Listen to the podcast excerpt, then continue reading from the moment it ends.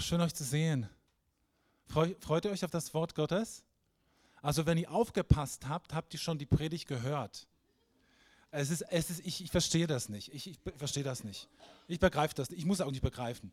Es ist nicht mein Ding. Aber das Thema haben wir heute gesungen, von Anfang an bis zum Ende. Aber ich verrate euch das Thema noch nicht. Sondern ich möchte euch sagen, dass, dass ich, ich finde, eine tolle Aufgabe, die wir haben in unserem Leben, ist, sich Gottes Charakter anzuschauen. Es ist eine der schönsten Aufgaben der Menschheit, sich nicht nur die wunderbare Schöpfung anzuschauen, die ich liebe, wie Berge und das Meer, all diese tolle Dinge, sondern sich Gottes Charakter anzuschauen. Weil das ist etwas, was bleibt für immer. Das, wisst ihr, was cool ist? Wir brauchen eine Veränderung und Gott nicht. Im Gegenteil, er soll sich bitte nicht verändern. Okay, seid ihr dabei? Und er, er wird sich nicht verändern. Wir brauchen eine Veränderung und wir erleben das. Aber Gott ist unveränderlich. Und wenn wir seinen Charakter anschauen, ist das das Allerbeste, was wir tun dürfen. Das können wir vom Montag bis Freitag machen. Das kannst du am Samstag, sogar am Sonntag kannst du das machen. Sich anzuschauen, seine Eigenschaften, so wie Gott beschaffen ist. Weil das, das verändert uns. Wisst ihr, die, die Jungs im Himmel machen das schon die ganze Zeit. Die Engel machen das. Das ist genau das, was sie machen im Himmel. Es ist genau das. Sie schauen sich Gottes, Gottes Schönheit an. Und die Mädels, Jungs und Mädels, die Crew da oben, das Team, das Dream Team. Was machen sie da oben? Sie gucken sich Gott an und sie beten an. Das Einzige, was sie, die adäquate Reaktion darauf ist, zu sagen, heilig, heilig oder andere Sprache oder andere Worte, die wir, noch, die wir noch gar nicht kennen. Es gibt Worte im Himmel, die, die, wir noch gar nicht kennen, die wir noch gar nicht artikulieren. Es gibt Beschreibungen im Himmel, da, wir verstehen diese Sprache noch nicht. Wir sind noch nicht so weit. Aber eines Tages werden wir da sein und jeder von uns wird ein Lied singen, das einmalig ist, eine Sprache, die wir noch nicht verstehen. Und das tun wir hier auf Erden, wenn wir uns Gottes Charakter anschauen. Es ist genau dasselbe. Du wirst verführt werden, lass mich das so beschreiben, in diese, in diese Anbetung, in diese Gemeinschaft. Du schaust dich Gott an, du schaust dich Gott an und bist erstaunt. Ist es nicht eine coole Aufgabe? Ich will dich ermutigen, dass du das tust. Ich bin fertig mit der Predigt. Weil es reicht eigentlich, oder? Ah, okay, also das Thema heute ist, ich will darüber sprechen, dass Gott gnädig ist. Okay, das Jürde, danke. Irgendwie bist du auch connected mit Gott, echt stark. Jeder von uns. Ich will darüber sprechen, dass Gott gnädig ist. Es ist, eine, es ist eine Eigenschaft von ihm, die du von ihm nicht trennen kannst. Das kannst du ihm nicht austreiben. Das kannst du ihm nicht verbieten. Du kannst versuchen. Es gab Männer. Jona, wollte nicht, dass Gott barmherzig ist. Er wollte per Du nicht, dass er gnädig ist. naja, ich kenne die Geschichte, viele von uns. Ist nachzulesen. Okay, das, das ist jetzt nicht, was ich ausführen möchte. Aber du kannst, du kannst Gott nicht widerstehen in seine Gnade. Es ist etwas, was da ist. Es ist ein Teil von ihm. Es ist wie deine, dein Herz, was du trägst in, in deinem Körper. Gott ist unendlich gnädig. Er ist unendlich gnädig. Unendlich gnädig. Das hat keine Grenzen. Er ist extrem dabei. Er ist wirklich extrem radikal gnädig zu sein. Und das dürfen wir nicht vergessen. Und deshalb ist die Predigt dafür da. Und wir lesen die erste Bibelstelle. Epheser 2,8. Noch einmal. Durch Gottes Gnade seid ihr errettet. Und zwar aufgrund eures Glaubens. Ihr verdankt eure Rettung also nicht euch selbst. Nein, sie ist ein Geschenk. Weißt du, du bist gerettet, nicht weil du dich gut verhältst oder weil du eine schöne Sprache hast. Du bist nicht errettet, auch wenn du gut beten kannst. Du bist nicht errettet, weil du eventuell aus einer guten christlichen Familie kommst. Es tut mir leid. Du bist nicht deshalb errettet weil vielleicht deine Eltern richtig treu Gott dienen und du siehst sie an und du sagst, wow, die sind schräg, aber die sind cool. Oder vielleicht hast du Verwandte oder weißt was ich oder dein Opa, dein Papa sind Geistliche, wie auch immer. Du bist nicht deshalb errettet. Du bist auch nicht errettet, weil du vielleicht als Baby getauft worden bist. Wie nennen das so? Ich bin als Baby getauft worden. Meine Eltern fanden das cool und das schadet mir nicht. Es hat mir nicht geschadet. Auf gar keinen Fall. Es war gut, aber das war nicht das, wie Gott es gemeint hat. Aber ich bin nicht deshalb gerettet. Ich bin nicht gerettet, weil ich, vielleicht, weil ich vielleicht gute Manieren habe oder vielleicht eine gute Position habe, ein Standing. Oder tut mir leid, du bist nicht errettet, weil du ganz viele Likes bei Instagram hast. Das kann dich nicht erretten. Mist. Das kann dich nicht erretten. Dein Ehepartner kann dich nicht erretten. Dreh dich zu ihm und sag ihm, ich habe es ich, ich hab, ich, ich dir schon gesagt. Nein, es ist alleine Gottes Gnade. Es ist ein Geschenk, dass du hier sitzt, dass ich hier stehen darf. Es ist absolut ein Geschenk Gottes. Ich habe mir das nicht verdient. Ich habe mir das nicht verdient. Durch, durch, durch nichts in meinem Leben. Im Gegenteil eigentlich. Ich hätte das nicht verdient, ein Kind Gottes zu sein durch mein Verhalten, durch Sachen, die passiert sind. Und trotzdem bin ich hier durch Gottes Gnade. Ist es nicht cool? Wow, ist es nicht cool? Jetzt kann ich mich hinsetzen, oder? nee, nein, nein, nein, noch nicht. So, nächste Bibelstelle. Achso, unser Pastor hat vorher mal gesagt, ich habe das notiert, wir sind be nicht besser, aber wir sind, wir sind besser dran. Das ist genau das. Wir sind nicht besser als die Menschen da draußen, die an Jesus nicht glauben, aber wir haben schon den Zugang. Das macht den Unterschied. Okay? Nächste Bibelstelle. Aber durch Gottes Gnade bin ich, was ich bin. Amen. Durch Gottes Gnade bin ich, was ich bin. Hey, ich bin glücklich. Ich bin verheiratet. Ich habe Kinder. Und ich habe einen coolen Job. Und es gibt so viele Dinge, für die ich dankbar sein kann. Es gibt Leute unter uns, die haben einen Doktortitel oder sonstige andere Sachen. Hey, das ist ein Geschenk, dass du die Fähigkeit bekommen hast von Gott und, dass du, und es ist gut, dass du es nutzt. Es gibt andere Menschen hier, die sind extrem coole Handwerker. Mr. Carney zum Beispiel und andere. Hey, das ist ein Geschenk. Es gibt Männer und Frauen, die Häuser bauen oder mitbauen. Hey, Gott liebt dich. und er schenkt die Gnade. Und es ist ein Geschenk. Es ist ein Geschenk das, was ich bin, das, was ich geworden bin oder was ich mal noch werde, es ist ein Geschenk. Es ist ein Geschenk. Vielleicht stehst du irgendwann vor vielen Leuten oder, oder tust das im Verborgenen irgendwo in Afrika oder Südamerika, irgendwo und, und du weißt, das ist ein Geschenk Gottes, dass ich das machen darf. Das ist ein Geschenk.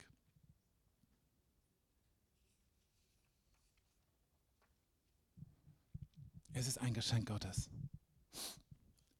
Aber wie, wie finden wir Zugang dazu, wenn nicht durch Instagram oder durch nette Familie, Verwandte, meine Babytaufe? Ganz einfach. 1. Petrus 5,5.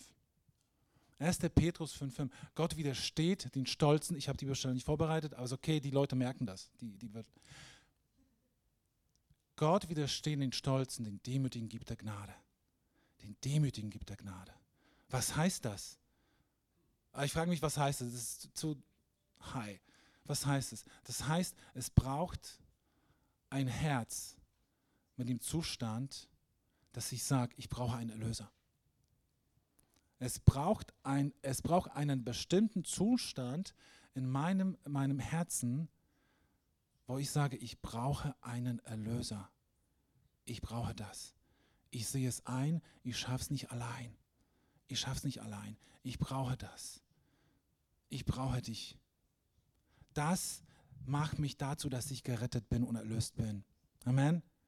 Das ist das, was in deinem Leben vor vielen Jahren passiert ist, womöglich. Vielen, vielen Jahren, wo du gesagt hast, in einem bestimmten Tag oder gegebenenfalls war das ein Prozess in deinem Leben, wo du gesagt hast, Jesus, ich sehe es ein. Ich demütige, ich gehe auf die Knie mit meinem allem, mit allem, was ich bin. Mit allem, was ich bin. Ich gehe auf die Knie und sage, Jesus, ich brauche dich. Ich brauche deine Errettung. Ich brauche deine Erlösung. Ich brauche das.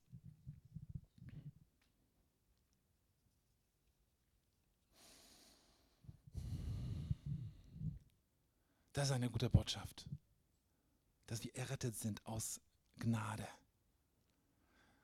Ich habe meine Predigt auf drei Teile aufgeteilt. Ich hoffe, dass ich alle Teile predige. Nicht, dass Gerhard zum Schluss auf mich zukommt oder irgendjemand, wie immer, wo ich sage, drei Punkte, wo war der dritte Punkt? Ich war fertig. Aber wo war der dritte Punkt? Ah, Leute, ich glaube, es funktioniert. Also der erste Abschnitt hieß bereits, Gott ist gnädig. Er ist gnädig und, die, und wir sind errettet durch seine Gnade. Nur durch seine Gnade. Jetzt, jetzt kommt der zweite Abschnitt. Jetzt will ich mich mit euch mit der Frage beschäftigen, wie die Gnade wirkt. Wie wirkt diese Gnade? Und wisst ihr, ich habe drei tolle Beispiele aus der Bibel. Und wir hätten ganz viele Beispiele hier leibhaftig, wenn ich dem Mikro übergeben würde, wie du deine Geschichte erzählst. Aber ich habe drei Geschichten mitgebracht, die mich in den letzten Tagen richtig beschäftigt haben. Und ich möchte mit euch diese Geschichten durchgehen. Zuallererst die, die Frau, die Ehebrecherin, die, also eine Frau, die bei, beim Ehebruch erwischt worden ist und zu Jesus gebracht wurde. Mit, mit, da waren andere Männer auch dabei. Sie wurde zu Jesus gebracht. Und die Männer sagten, dass sie nach dem Gesetz gesteinigt werden sollte. Und Jesus tut etwas ganz Radikales. Er tut etwas ganz Neues, was bis dato noch nicht so bekannt war. Er geht erstmal auf den Boden, er begibt sich auf ihre Ebene. Es, er, er handelt und das hat etwas mit der Frau zu tun und auch mit den Männern, weil er was schreibt auf dem Boden. Vermutlich gewisse Namen von Frauen, mit denen vielleicht die Männer auch fremdgegangen sind. Das heißt dahingestellt.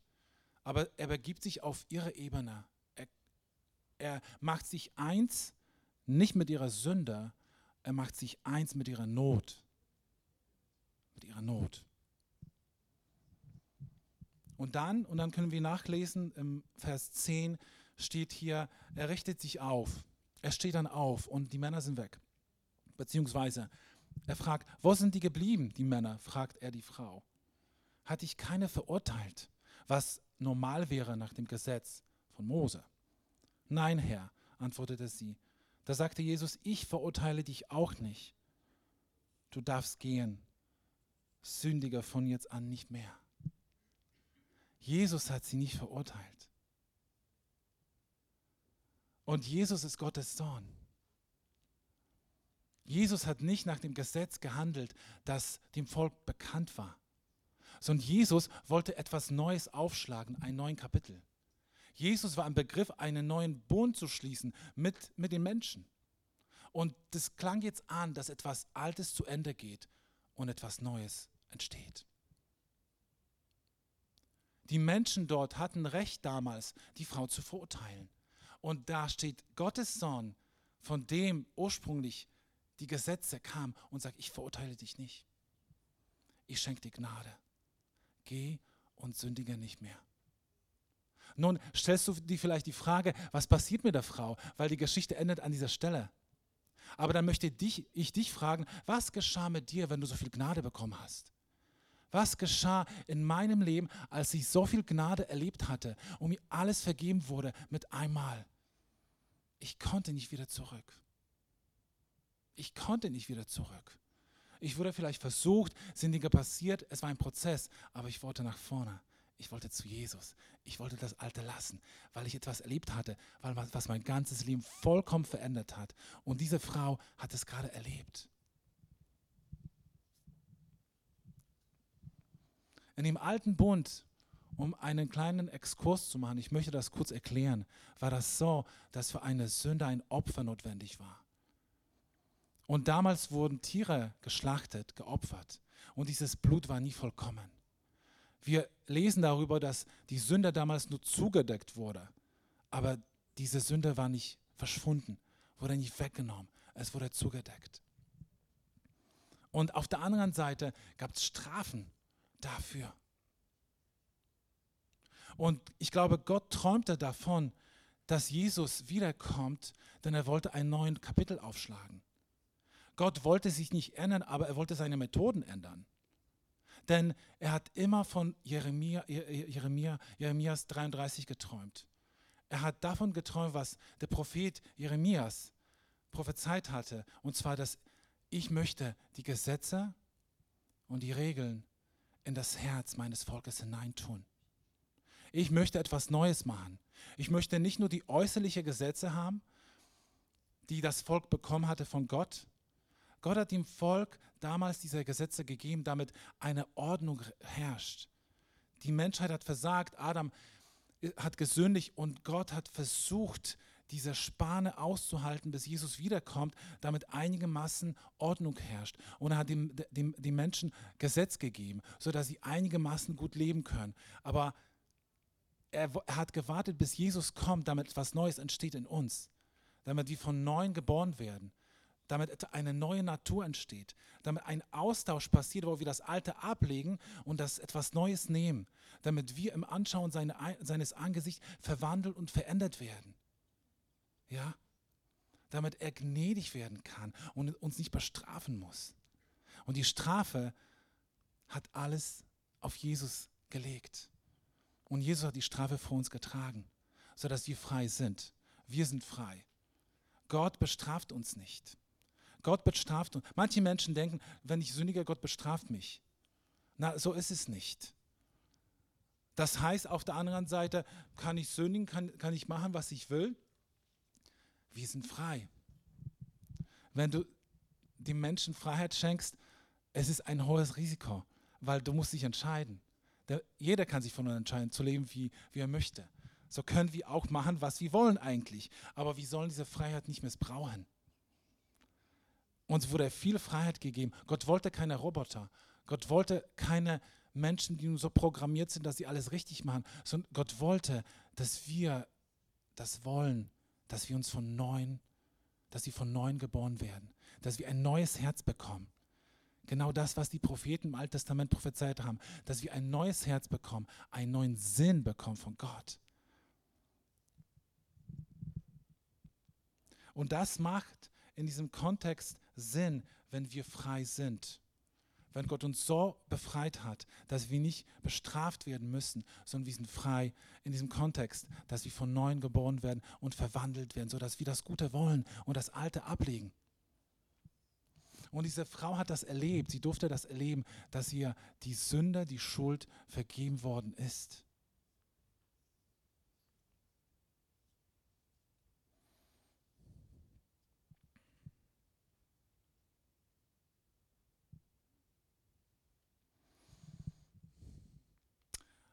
Jetzt kommt das zweite Beispiel. Das ist der verlorene Sohn. Jeder von uns oder fast jeder kennt diese Geschichte. Das war dieser, dieser Vater mit den zwei Söhnen. Und der eine, der hatte keine Lust mehr und hat mit seinem Verhalten alles aufs Spiel gesetzt. Komplett alles aufs Spiel gesetzt. Er, er wollte ausbrechen. Ihm hat das nicht gereicht. Er war nicht zufrieden. Er war irgendwie nicht connected mit dem Vater. War nicht verbunden mit ihm und dachte, hey, ich will gehen. Und in der damaligen Kultur hieß es auch, wenn er geht und wenn er sein Erbe bekommt, er erklärt, dass sein Vater tot ist. Er, er erklärt, er macht etwas, was nicht wieder gut zu machen ist. Und er tut das und er geht. Und wir kennen diese Geschichte und wisst ihr, da ist etwas an dem Vater kaputt gegangen. Da ist etwas, da, da wurde der Vater verletzt in dem Moment. Und trotzdem wartet der Vater auf den Sohn. Er wartet, dass er zurückkommt. Er wartet, dass er, dass, dass, dass der Sohn wieder zurückkehrt. Und der Sohn, der besinnt sich. Er besinnt sich irgendwann und sagt, hey, ich kenne meinen Vater. Ich weiß, er ein guter Vater ist. Und wenn ich zurückkomme, dann will ich einfach ein Diener sein bei ihm, ihm dienen. Und dann kommt der Sohn zurück. Und was hier passiert, ist eine Beschreibung dessen, was mit uns passiert. Er, er nimmt ihn in den Arm, er schenkt ihm einen neuen Mantel, er gibt ihm den Ring zurück und er stellt ihn vollkommen wieder her. Er stellt ihn vollkommen wieder her. Er, er bekommt all die Rechte, die er, die er hatte, aber die er verloren hat. Er bekommt das alles zurück. Und wisst ihr, das ist Gnade. Das ist etwas, was unverdient ist. Und ich habe mir die Frage gestellt, was, wenn er wieder ausbricht? Was, wenn er wieder geht? Und Gott geht dieses Risiko ein, mit jedem von uns. Mit jedem von uns. Er ist so radikal in seine Gnade, dass er uns immer wieder beschenkt und dass er uns wieder, immer wieder wiederherstellt. Dass er uns immer wieder das alles zurückschenkt, was wir verlieren. Immer wieder. Er ruft uns zurück zu sich und er schenkt dir die Sachen wieder. Er will dich da auch zurückbringen an diese Stelle, wo du vielleicht vom Weg abkommst und er will dich wiederherstellen. Er möchte dich wiederherstellen. Warum? Er will dich haben. Er will dich haben. Er ist leidenschaftlich für dich. Er will dich gerettet sehen. Er will dich befreit sehen. Und, und lass uns jetzt nochmal das dritte Beispiel anschauen. Und da wird genau der Punkt angesprochen, dass er unbedingt dich will. Und zwar, ich möchte kurz über Zachäus sprechen. Zachäus war ein Zolleinnehmer, war jemand, der gar nicht beliebt war, weil er auch betrogen hatte. Er hat betrogen. Er hat, die Menschen, er hat von den Menschen mehr verlangt, als es eigentlich vorgegeben war. Und ich nehme an, dass er nicht viele Freunde hatte. Dass er vielleicht Freunde hatte, die genauso Betrüger waren wie er. Er war ein Mann ohne Moral mit viel Macht. Und es gibt solche Menschen auf der Welt. Es gibt solche mit Macht, aber ohne Moral. Und, ähm, und das Letzte, was die Menschen dachten, wäre vielleicht, dass Jesus überhaupt zu ihm, mit ihm sprechen will. Ah, nicht doch Jesus. Aber er, er war sehr interessiert. Er war neugierig, wie, wie alle anderen damals. Jesus wurde sehr bekannt und alle wollten ihn sehen, alle wollten ihn erleben. Ob mit guten oder schlechten Absichten, sie wollten ihn sehen, sie wollten ihn erleben. Und dieser Zachäus, der, der war ziemlich klein, sagt die Bibel.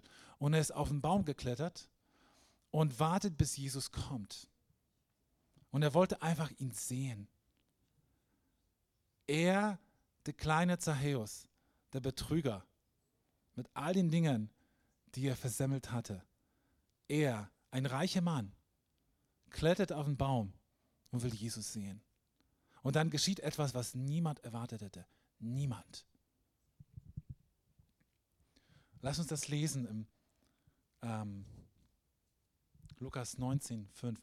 Und hier steht, als Jesus an dem Baum vorüberkam, schaute er hinauf und rief, Zachäus, komm schnell herunter, ich muss heute in deinem Haus zu Gast sein. Wisst ihr, was mir hier gefällt? Dieses Ich muss. Das ist so radikal, das ist so verblüffend, das ist so anders, wie andere denken. Und die Leute waren verwundert. Die Leute waren schockiert. Die dachten, das kann nicht wahr sein. Wieso will Jesus mit so einem Mann essen gehen, ihn besuchen? Ich meine, er war in, dem Ort bekannt. Er war bekannt im Ort und er hatte keinen guten Ruf. Und Jesus wollte ausgerechnet bei diesem Mann an diesem Tag zu essen sein. Und er sagt nicht nur, es wäre schön, sondern wir lesen, ich muss. Ich muss. Weißt du, egal wie schlimm du wärst, oder egal wie schlimm du dich findest, oder wie, egal wie, wie belastet du dich fühlst, oder Menschen, die zuschauen, oder Menschen da draußen, Jesus möchte jeden haben. Und er möchte jeden Menschen mit dieser Gnade, mit dieser bedingungslosen Gnade begegnen. Weil diese Gnade etwas bewirkt. Es ist kein Freibrief, weiter so zu machen wie bis jetzt. Es ist kein Freibrief. Es ist etwas, was unser Leben total verändert, wenn er das tut, wenn wir es wahrnehmen. Und der Zachäus, der klettert dann vom Baum herunter und ist völlig aus dem Häuschen. Und es ist etwas passiert an ihm in dem Moment, was er wahrscheinlich selbst nicht erwartet hätte. Er hätte das selbst nicht erwartet, was passiert ist. was er dann sagt, was er dann tut, dass er nicht vorbereitet. Er will wirklich alles wieder zurückgeben. Er will das, was er auch zu viel genommen hatte, wieder, wieder den Menschen zurückgeben, alles abgeben, mehr als genug. Mehr als, das will alles abgeben. Was hat der Junge erlebt? Er hat Gnade erlebt. Was tut er? Er schenkt es weiter. Er macht ein Zeichen für die Menschen. Es ist etwas an mir passiert. Und was sagt Jesus? Hey, diesem Haus ist heute Erlösung passiert. Diesem Haus ist heute Errettung passiert. Und das ist Gnade. Es ist ein Geschenk. Er hätte das nicht verdient. Er hätte das nicht verdient.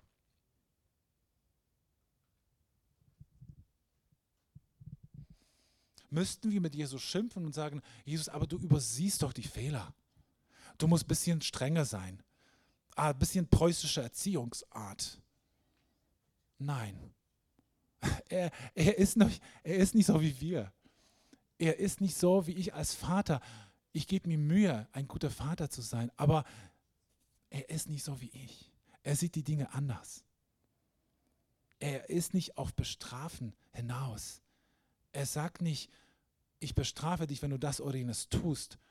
Er begibt sich nicht auf diese Ebene von der Konkurrenz, so wenn du das machst, dann das. Ich zeige dir meine Macht. Er spielt das Spielchen nicht mit uns. Er möchte das nicht, sondern er begibt sich zu dir herunter und er will einfach dein Herz.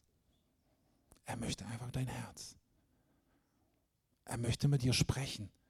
Er möchte mit dir über die Konsequenzen besprechen, die vielleicht auf dich zugekommen sind, weil das und jenes passiert ist. Und er möchte alleine da uns helfen und alle Wogen glätten. Er ist so gnädig. Und ich finde es so toll, dass wir diese Geschichten einfach so ausbiegen können aus der Bibel, aber das waren wahre Männer und wahre Frauen.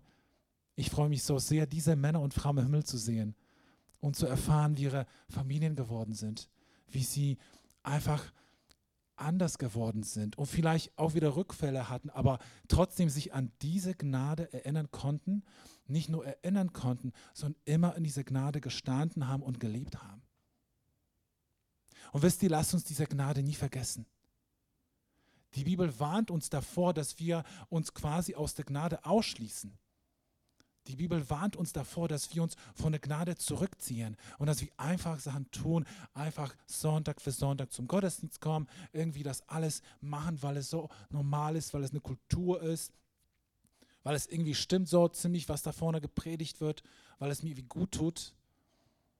Lass uns nicht von dieser Gnade trennen, von diesem Bewusstsein, dass wir aus Gnade errettet sind und dass er uns will. Und er sagt, ich muss heute bei dir sein. Ich muss. Und ich habe keine Angst vor deinem Dreck. Und ich, mich ekelt nicht vor den Dingen, die ich sehen werde. Mich ekelt nicht davor. Ich kenne dich. Ich habe dich gefunden. Und ich muss bei dir sein.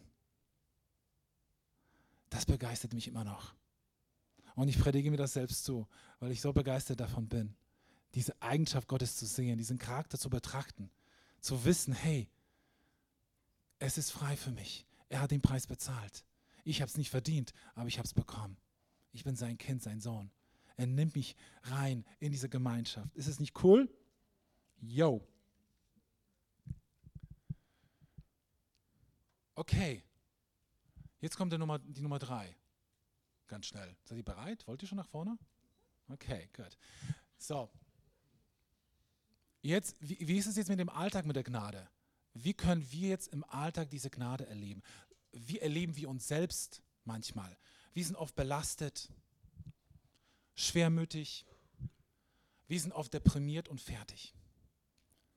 Wir lassen uns einfach mitziehen in die Leidenschaften dieser Welt, deiner Umgebung, deiner Familie. Wir sind involviert in so viele Dinge. Wir sind Menschen. Es ist menschlich. Es ist normal. Aber was sagt Gott dazu? Was, was soll diese Gnade tun in meinem Leben? Ich glaube, eine Wahrheit, die wichtig ist, die wir begreifen sollen, ist, ich muss es nicht alleine schaffen. Vielleicht lebst du alleine. Du musst es nicht alleine schaffen. Vielleicht seid ihr ein Ehepaar und sind Dinge passiert.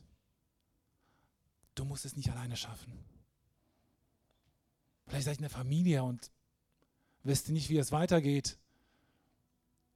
Ihr müsst es nicht alleine schaffen. Er möchte uns jeden Tag neu seine Gnade schenken. Jeden Tag neu seine Gnade schenken. Jeden Tag neu. Er möchte, dass wir in der Schwachheit seine Gnade finden. Er möchte, und das sind alles Bibelstellen, er möchte, dass wir sein Joch auf uns nehmen, das leicht ist, und seine Last, die sanft ist. Oder andersrum. Er möchte, dass wir es auf uns nehmen. Er möchte einen Austausch mit uns haben. Wisst ihr, der, der Schlüssel zu dieser Predigt war eigentlich eine Bibelstelle, die ich im Urlaub gelesen hatte. Und ich bin aufgewacht und ich las folgendes. Und das ist 2. Korinther 9,8 und ich lese eine Hoffnung für alle. Okay? Also, wenn, vielleicht schließt die Augen, weil ich möchte, dass ihr, dass ihr euch diese Übersetzung über euch ergehen lasst. Hier steht's. Er kann euch so reich beschenken. Ja, mit Guten geradezu überschütten, dass ihr zu jeder Zeit alles habt, was ihr braucht. Und mehr als das. Nochmal, er kann euch so reich beschenken, ja mit Guten überschütten, dass ihr zu jeder Zeit alles habt, was ihr braucht und mehr als das. Ich las das in meinem Bett im Urlaub und ich dachte, meine erste Frage war, wer ist das? Meine erste Frage war, wer kann so gut sein? Ehrlich, ich bin Christ, aber ich habe mich gefragt, wer kann so, wer ist das? Wer ist das? Ich kann mir das nicht vorstellen. das ist zu groß für mich, für meinen Kopf, dass man so gut sein kann. Und doch, Gott ist so gut. Er ist so gnädig. Er ist so gnädig. Ist es nicht gut? Und ich bringe noch ein Beispiel. Ich hätte noch viel mehr, aber ich glaube, wir gehen gleich in Lobpreis und ich bringe ein Beispiel, wo, wo, ich glaube, dass Gott wirklich uns jeden Tag seine Gnade noch schenkt und vielleicht hilft es einem oder dem anderen heute. Wisst ihr, es ist oft so, dass wir irgendwie alles im Griff haben wollen und irgendwie alles richtig machen wollen. Wir sind so drauf gepolt und das ist total okay, dass wir alles richtig machen wollen. Wir waren im Urlaub und ich erzähle eine kurze Geschichte und dann, wir waren im Urlaub und ähm, ich bin der Planer in der Familie. Und ich habe immer einen Plan. Ich weiß genau, wo es lang geht. Und es fun funktioniert eigentlich fast immer richtig toll. Aber Gott wollte mich was lehren. Er will nicht mich versagen sehen, das wollte er nicht. Er will mich auch nicht demütigen, das kann er nicht. Er liebt mich. Das macht er nicht. Aber er wollte mich was lehren. Und wir waren im Begriff, im Bus zu fahren. Wir haben einen Linienbus genommen. Ich habe mich entschieden, kein Auto zu mieten, sondern einfach ein bisschen umweltfreundlicher, wie auch immer. Wir wollten mit Linienbus fahren. Auf einer Insel. Und ich wusste, wir, wir wollten halt zu den Dünen. Da ist eine Wüste auf der Insel. Die ist herrlich. Wir wollten dahin. Und ich wusste, ich habe eine App, da ist alles, ist jede Station erwähnt und ich weiß genau, wo wir auszusteigen haben. Voll cool. Alles sind entspannt, ziemlich, jedenfalls. Und wir fahren und Josias, mein großer Sohn, sitzt in meinem Schoß und wir kuscheln und wir erzählen und wir gucken durch Fenster und wir sehen, wie der Bus an der Klippe fährt, wo ich denke, schafft er das? und wir fahren weiter und wir fahren, fahren, fahren, fahren, fahren, fahren, fahren. Und wir sind so quasi in dem Ort und dann fahren wir weiter und ich denke, irgendwas stimmt hier nicht. Und wir fahren aus dem Ort heraus und wir fahren in eine Schlucht hinein und ich merke, irgendwas stimmt hier nicht. Und ich habe mich so schlecht gefühlt. Ich, habe, ich dachte, also, das war eine ziemliche Katastrophe für mich, oder, Tabea? Das war schlimm. Für meine Familie. Das war richtig schlimm. Weil ich habe es nicht mehr in der Kontrolle gehabt. Ich habe es nicht im Griff gehabt. Ich habe versagt. Ich, ich wusste nicht, wo wir sind. Ich wusste gar nicht, wo wir hinfahren. Und das Einzige, was mir übrig war, äh, übrig, was übrig geblieben ist, wo ich dachte, wir fahren einfach weiter. Bis zu der Endstation. Und das taten wir wirklich. Und wir waren in der Schlucht. Da war ein Weg und die nächste Station schien in Viertelstunde erst zu sein und die war wirklich erst in Viertelstunde. Ich dachte, whatever, ich bin durch. Ich kann mich nur, ich kann nur mich entspannen und gucken, was wir daraus machen. Und wir fahren dahin und wir steigen aus und da waren viele andere Familien in dem Bus. Ich hoffe, die haben nicht alles erlebt, wie ich, wie es mir ging, wie auch immer. Wir steigen da aus, die glücklichen Familien, und wir gehen weiter und wir sind an einem Eingang und da stand etwas mit Park. Park Palomas, Park, Spanisch. Und wir gehen da durch und ich, ich, wir wussten gar nicht, wo wir sind. Wir stehen an der Kasse und ich sage, was bezahlen wir für vier Leute? Und da war ein Betrag, ziemlich hoher Betrag. Ich sage, ich bezahle das. Mir ist es egal. Wir wussten nicht, wo wir sind. Ist, und dann haben wir bezahlt, wir sind rein und wir waren in einem wunderschönen Zoo, den ich noch nie in meinem Leben gesehen hatte. Mit Tieren, die ich noch nie gesehen hatte in Deutschland. Es waren Käfige, wo du reinkamst und die Tiere waren um dich herum, wo ich mir nicht sicher war, wollen sie mich fressen oder ist es okay so? Und meine Frau hat sich in ihrem Innersten gewünscht, eine Delfinshow zu sehen. Wir haben nicht darüber gesprochen. Und wir haben dort eine Delfinshow erlebt. Und das war einer der schönsten Tage im Urlaub. Und was will ich euch damit sagen? Gott möchte, dass du die Kontrolle abgibst. Du musst nicht alles im Griff haben. Du musst nicht alles vorbereiten. Er möchte dir Gnade geben und er ist die gnädig. Und vielleicht stehst du gerade in solchen Situationen. Er möchte nur, okay, komm, komm rein. Komm, folg mir einfach. Fahr weiter, fahr weiter. Ich führe dich weiter. Es wird alles gut. Verlass dich auf mich. Du hast keine Ahnung. Und das ist gut so. Und das ist gut so. Du hast keine Ahnung. Es ist okay. Ich werde dich beschenken. Ich werde dich Dinge sehen lassen und erleben lassen, die du dir nicht vorgestellt hast. In einer Schönheit, die ich nur dir schenken kann. Entspann dich und verlass dich auf mich. Leg das alles ab, die Lasten, die, die Depressionen, diese Schwermut, das Alleine sein. Gib mir das. Ich schenke die Gnade, schenke die Liebe und Frieden. Ich bin gnädig, sagt Gott. Und ich kenne die Ewigkeit. Sagt Gott zu dir. Ich kenne die Ewigkeit. Aber Gott sagt, ich umarme jetzt diesen Moment mit dir. Und ich bleibe jetzt stehen für dich. Und ich warte auf dich. Ich will dir nur noch eins gnädig sein. Dein ganzes Leben erfüllen. Jesus, wir danken dir für diesen Moment. Danke, dass du uns liebst. Danke, dass du gnädig bist. Danke, dass wir von neuem geboren sind und dass wir Zugang haben zu dieser Gnade. Aber Herr, wir wollen nicht stehen bleiben oder das sogar in Vergessenheit geraten lassen. Wir wollen, dass du uns heute neu erwächst und neu ziehst in deine Gnade, sodass wir das nicht nur im Kopf haben, sondern dass, sodass ins Herz herunterfällt, sodass wir das jeden Tag leben können. Jeden Tag aufs Neue. Jeden Tag ist deine Gnade neu. Und jeder Tag soll ein Geschenk sein für uns.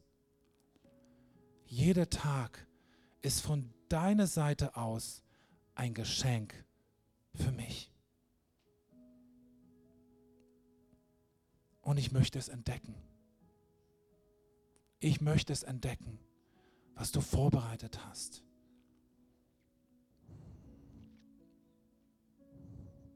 Lass uns einfach in seine Gegenwart gehen.